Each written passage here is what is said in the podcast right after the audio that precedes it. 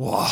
Uah. Es ging ein Raunen durch die Tech-Szene dieser Welt. Und nicht nur bei denen, auch bei den Normalos verlief sich der ein oder andere Screenshot, beispielsweise eines T3N-Artikels, in die hauseigene Instagram-Story, den man ganz sicherlich nicht gelesen und nur die Überschrift für atemberaubend empfunden hat. Wow diese Schlagzeile, die war auch einfach zu wild gewesen. Das ist vergleichbar mit einer McDonald's Pressemitteilung, dass sie anstatt von Coca-Cola ab jetzt nur noch stilles Wasser zu den Mac-Menüs ausschenken würden. Also wirklich etwas, das fundamental im Kontrast zum eigentlichen Geschäftsmodell steht.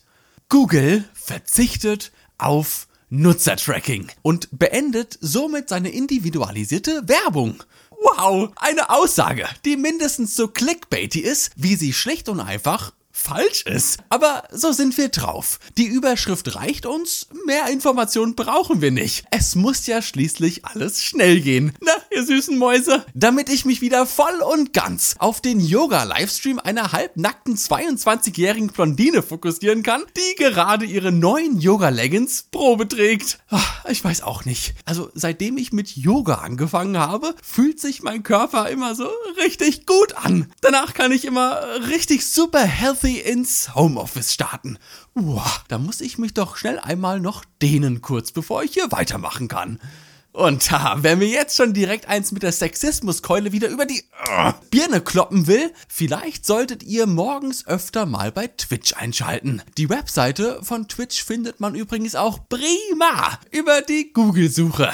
Und zack, haben wir die Überleitung wieder professionell hergeleitet. Oh, was für ein professioneller Podcast das hier ist. Oh.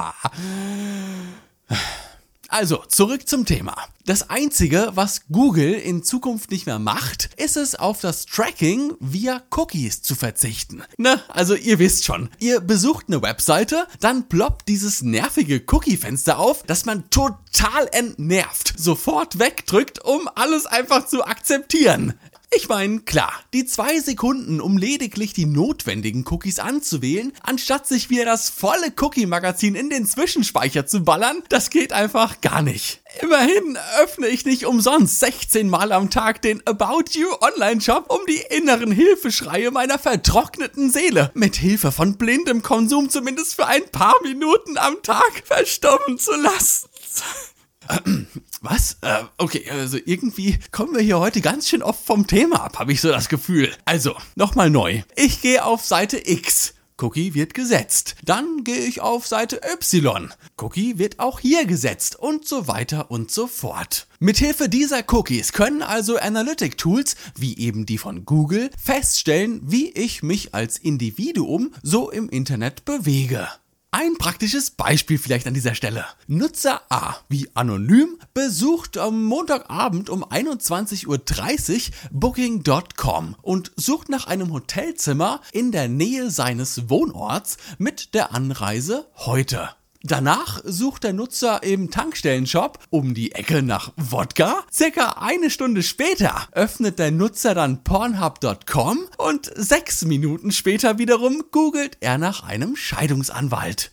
Also, die Frage jetzt an euch. Ist unser Kandidat ein A. Männlicher Nutzer zwischen 30 und 45, der gerade von seiner Frau zu Hause rausgeschmissen wurde. Oder B. Eine 22-jährige Twitch-Yoga-Lehrerin, die gern Leggings trägt. Also, ob ihr wirklich richtig steht, das seht ihr, wenn das Licht angeht. Und genau auf dieses Schema des Nutzertrackings möchte Google in Zukunft also verzichten und stattdessen die Nutzer in Werbegruppen verknüpfen und kategorisieren. Dazu muss man aber auch einfach mal sagen, dass die Cookie-Anwendung allgemein eher so eine absolute Steinzeittechnik aus den 90ern ist. Du als individueller Nutzer bist heute über unendlich viele andere Parameter absolut und zweifelsfrei eindeutig zu identifizieren. Keine Sau braucht mehr Cookies, um dich mit personalisierter Werbung vollzuballern. Das ist eher so Marktanalyse einmal eins für Anfänger. Und ja, und wie geht's jetzt weiter im Google-Universum? Ich zitiere. Dazu wird der Browser in unscharfe Hashwerte umgerechnet. User mit ähnlichen Surfgewohnheiten errechnen sich denselben Hashwert. Nur ein Teil des Hashwerts wird mit einem Google-Server geteilt. Da, da, da leckt mich doch am Arsch, ich sag's euch. Also wird letztlich noch sehr viel stärker in unserem Browserverlauf herumgeschnüffelt.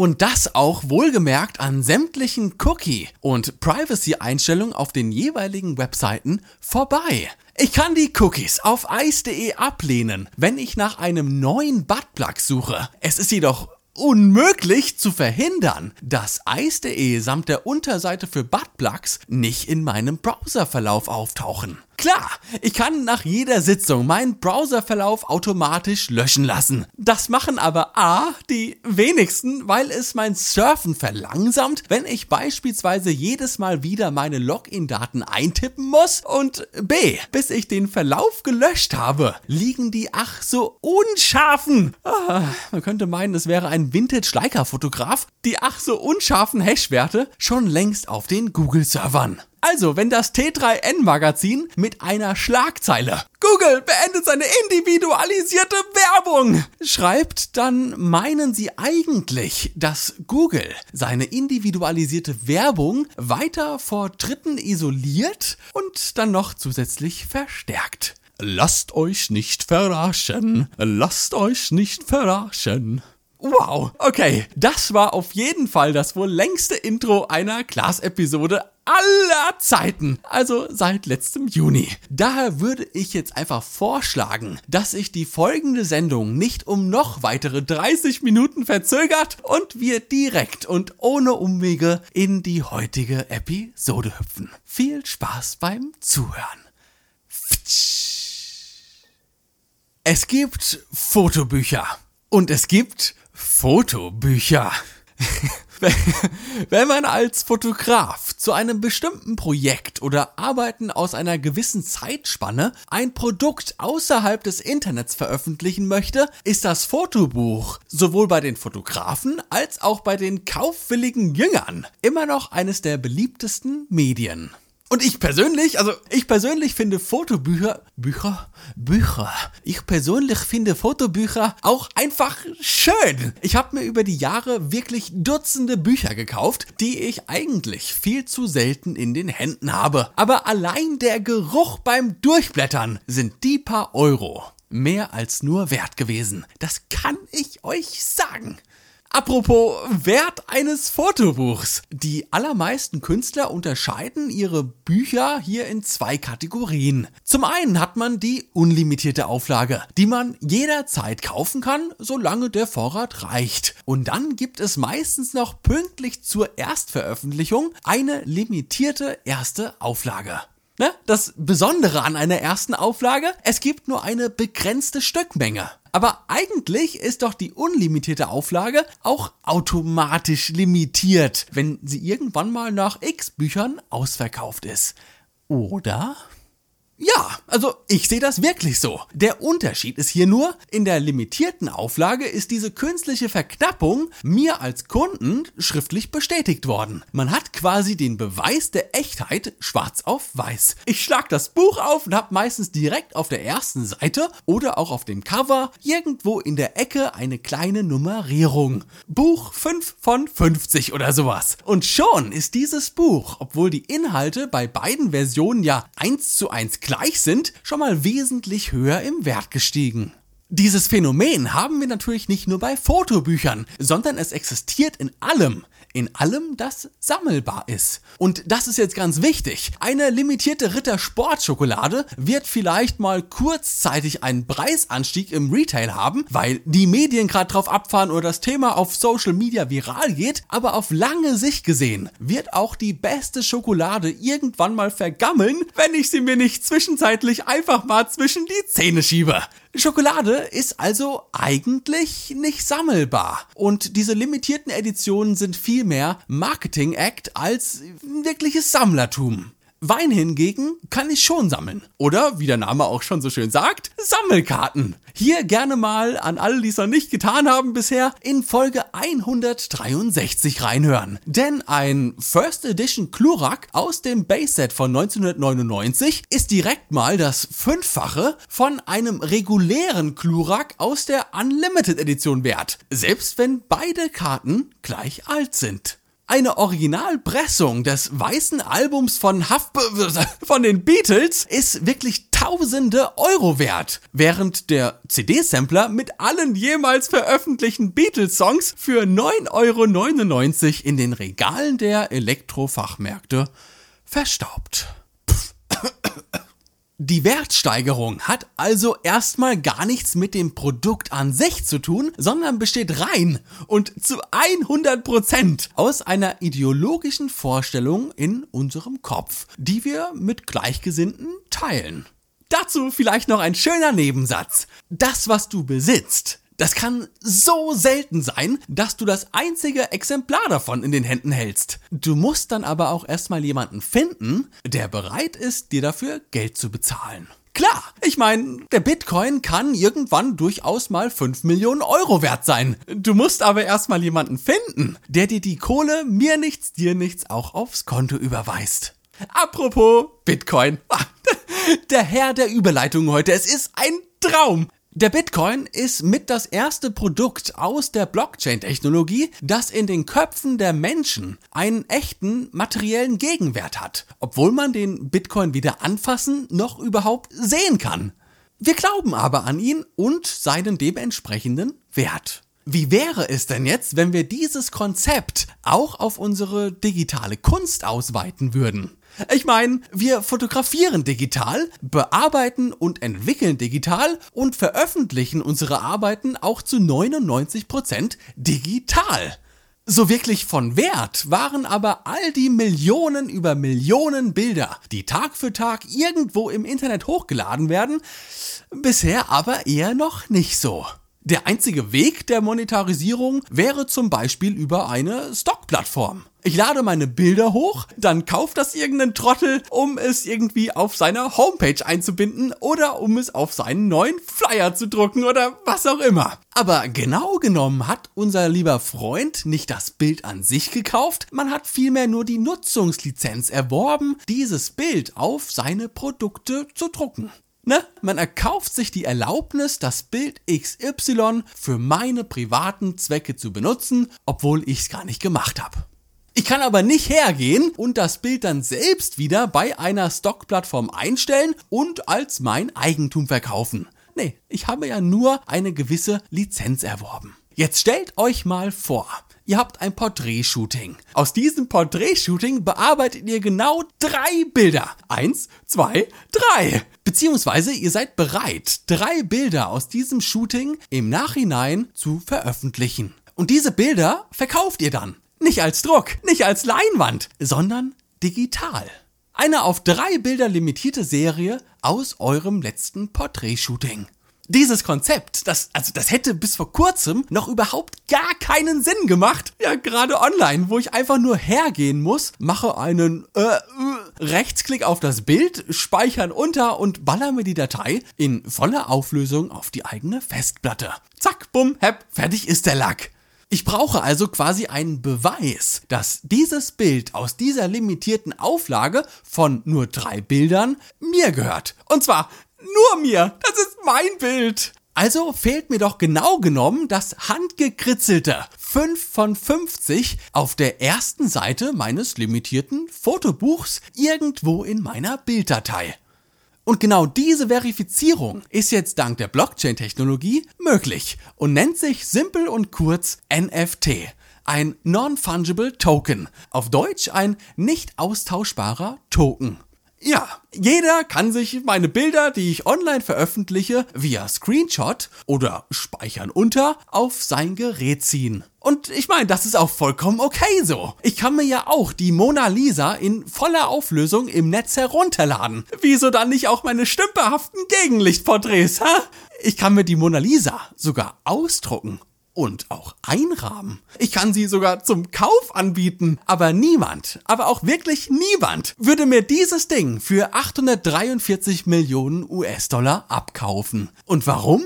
Naja, weil mir das Echtheitszertifikat zum passenden Bild fehlt. Und genau hier ist der entscheidende Unterschied. Denn gerade in den letzten Jahren hat man es immer öfter gesehen, dass Menschen hergehen, Bilder online klauen und als ihre eigenen verkaufen. Ich meine, Digga, es gibt ganze Anwaltskanzleien, die sich mit nichts anderem beschäftigen als mit dieser Art der Urheberrechtsverletzung. Dabei ist die Lösung doch eigentlich so simpel. Müsste unser Dieb, der alle Bilder aus meinem Instagram-Feed gemobst hat, beim Käufer einen Echtheitsnachweis hinterlegen, dass die Bilder auch ihm gehören, ja, würde er sich direkt schon im ersten Schritt des Verkaufs direkt die Zähne ausbeißen.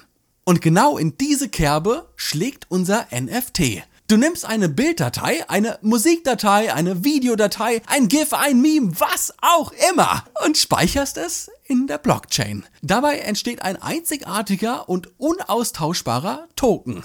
Dieser Token beinhaltet einfach gesagt die Information, welchen Block wir mit unserem Bild in der Blockchain generiert haben und ist somit in der Lage, die Echtheit unserer Datei, die sich ja sonst auch jeder irgendwo herunterladen könnte, zu verifizieren. Gar nicht mal so doof, oder?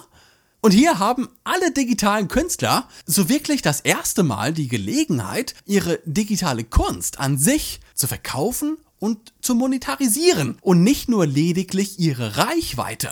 YouTube ist es im Prinzip egal, was für ein Video ich hochlade, mit wie viel Herzblut ich bei der Sache bin. Es zählen letztlich meine Abonnenten und Klicks, die ich auf die Videos bekomme, um mich für eine Monetarisierung zu qualifizieren. Der exakt gleiche Inhalt, eins zu eins, würde nämlich nicht monetarisiert werden, wenn ich keine Abos und nur 30 Klick pro Video bekommen würde. Tadam. Nächste Runde rückwärts, du Loser.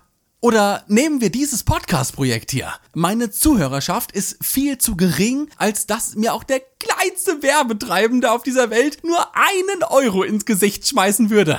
Mein einziger Weg, die weitere Produktion von Episoden zu finanzieren, wäre beispielsweise ein PayPal-Freunde-Link einzurichten. Na, den packe ich dann hier in die Show Notes und wer Bock hat, kann mir ein paar Euro in den digitalen Hut speisen. Das war's. Äh, mehr geht eigentlich nicht. Durch NFTs bin ich jetzt aber in der Lage, die Rechte an meinen Episoden an euch zu verkaufen. Also jede Staffel Class Podcast, die hat 99 Episoden. Zu jeder einzelnen Episode dieser Staffel erzeuge ich dann einen NFT und biete das euch zum Kauf oder zum Ersteigern an. Du kannst also als Zuhörer eines Podcasts deine Lieblingsepisode kaufen, unterstützt somit mich, den Betreiber. Der ist dann nämlich nicht mehr auf nervige Werbung angewiesen und du kannst im besten Fall mit dieser kleinen Investition sogar noch ein bisschen Kohle verdienen. Denn mal nur angenommen, rein hypothetisch, dieser Podcast hier geht bei Staffel 4 oder 5, keine Ahnung, da platzt einfach der, da platzt einfach der Knoten. Das ganze Land hört auf einmal den Glas-Podcast und das Teil steht an der Spitze aller Charts. Dann bekommst du für die Spotify Plays, da du ja rechte Mitinhaber dieses Podcasts bist, hm, Geld ausbezahlt. Oder du verkaufst deinen Token für die Folge 122 aus der ersten Staffel und die Gebote überschlagen sich. Hunderttausende von Euro werden dir ins Gesicht geklatscht, weil jeder sein Stück vom Kuchen jetzt abhaben möchte.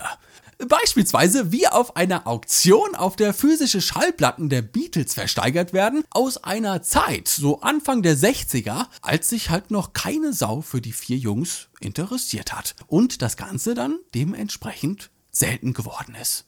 Digitale Kunst wurde über all die Jahre nie so wirklich ernst genommen, besonders nicht von Experten. Museen, Ausstellungen, Versteigerungen, Kunstkritiker, all das befasst sich ausschließlich mit physischer Kunst, mit analoger Kunst, mit Kunst zum Anfassen, die man ironischerweise ja nie anfassen darf, wenn man mal davor steht. Die NFTs aus der Blockchain ermöglichen uns hier jetzt das erste Mal die Chance, auf Augenhöhe mit der analogen Welt zu interagieren. Man muss aber auch sagen, dass wir hier natürlich noch in der Anfangsphase stecken und es sicherlich noch ein paar Jahre dauern wird, bis NFTs wirklich etabliert sind. Aber hey, ihr wisst es, ihr süßen Mäuse. Aller Anfang ist schwer. Und wer weiß, vielleicht könnt ihr ja bald eine Episode der zweiten Staffel vom Class Podcast euer eigen nennen. Und wir würden somit tatsächlich zu einer echten Community werden. Klingt doch irgendwie cool. So, ihr süßen Mäuse. Ich hoffe, diese Episode hat euch mal wieder gefallen. Ihr habt ein bisschen was gelernt und konntet eine klitzekleine Information oder was auch immer mit in eurer Glastupperdose nach Hause nehmen. Ansonsten würde ich dann einfach ganz ungezwungen vorschlagen, dass wir uns das nächste Mal hören, wenn es wieder heißt Glas zu dem Podcast. Lasst krachen, ihr süßen Mäuse. Ich hab euch ganz doll lieb. Ciao. Brrr.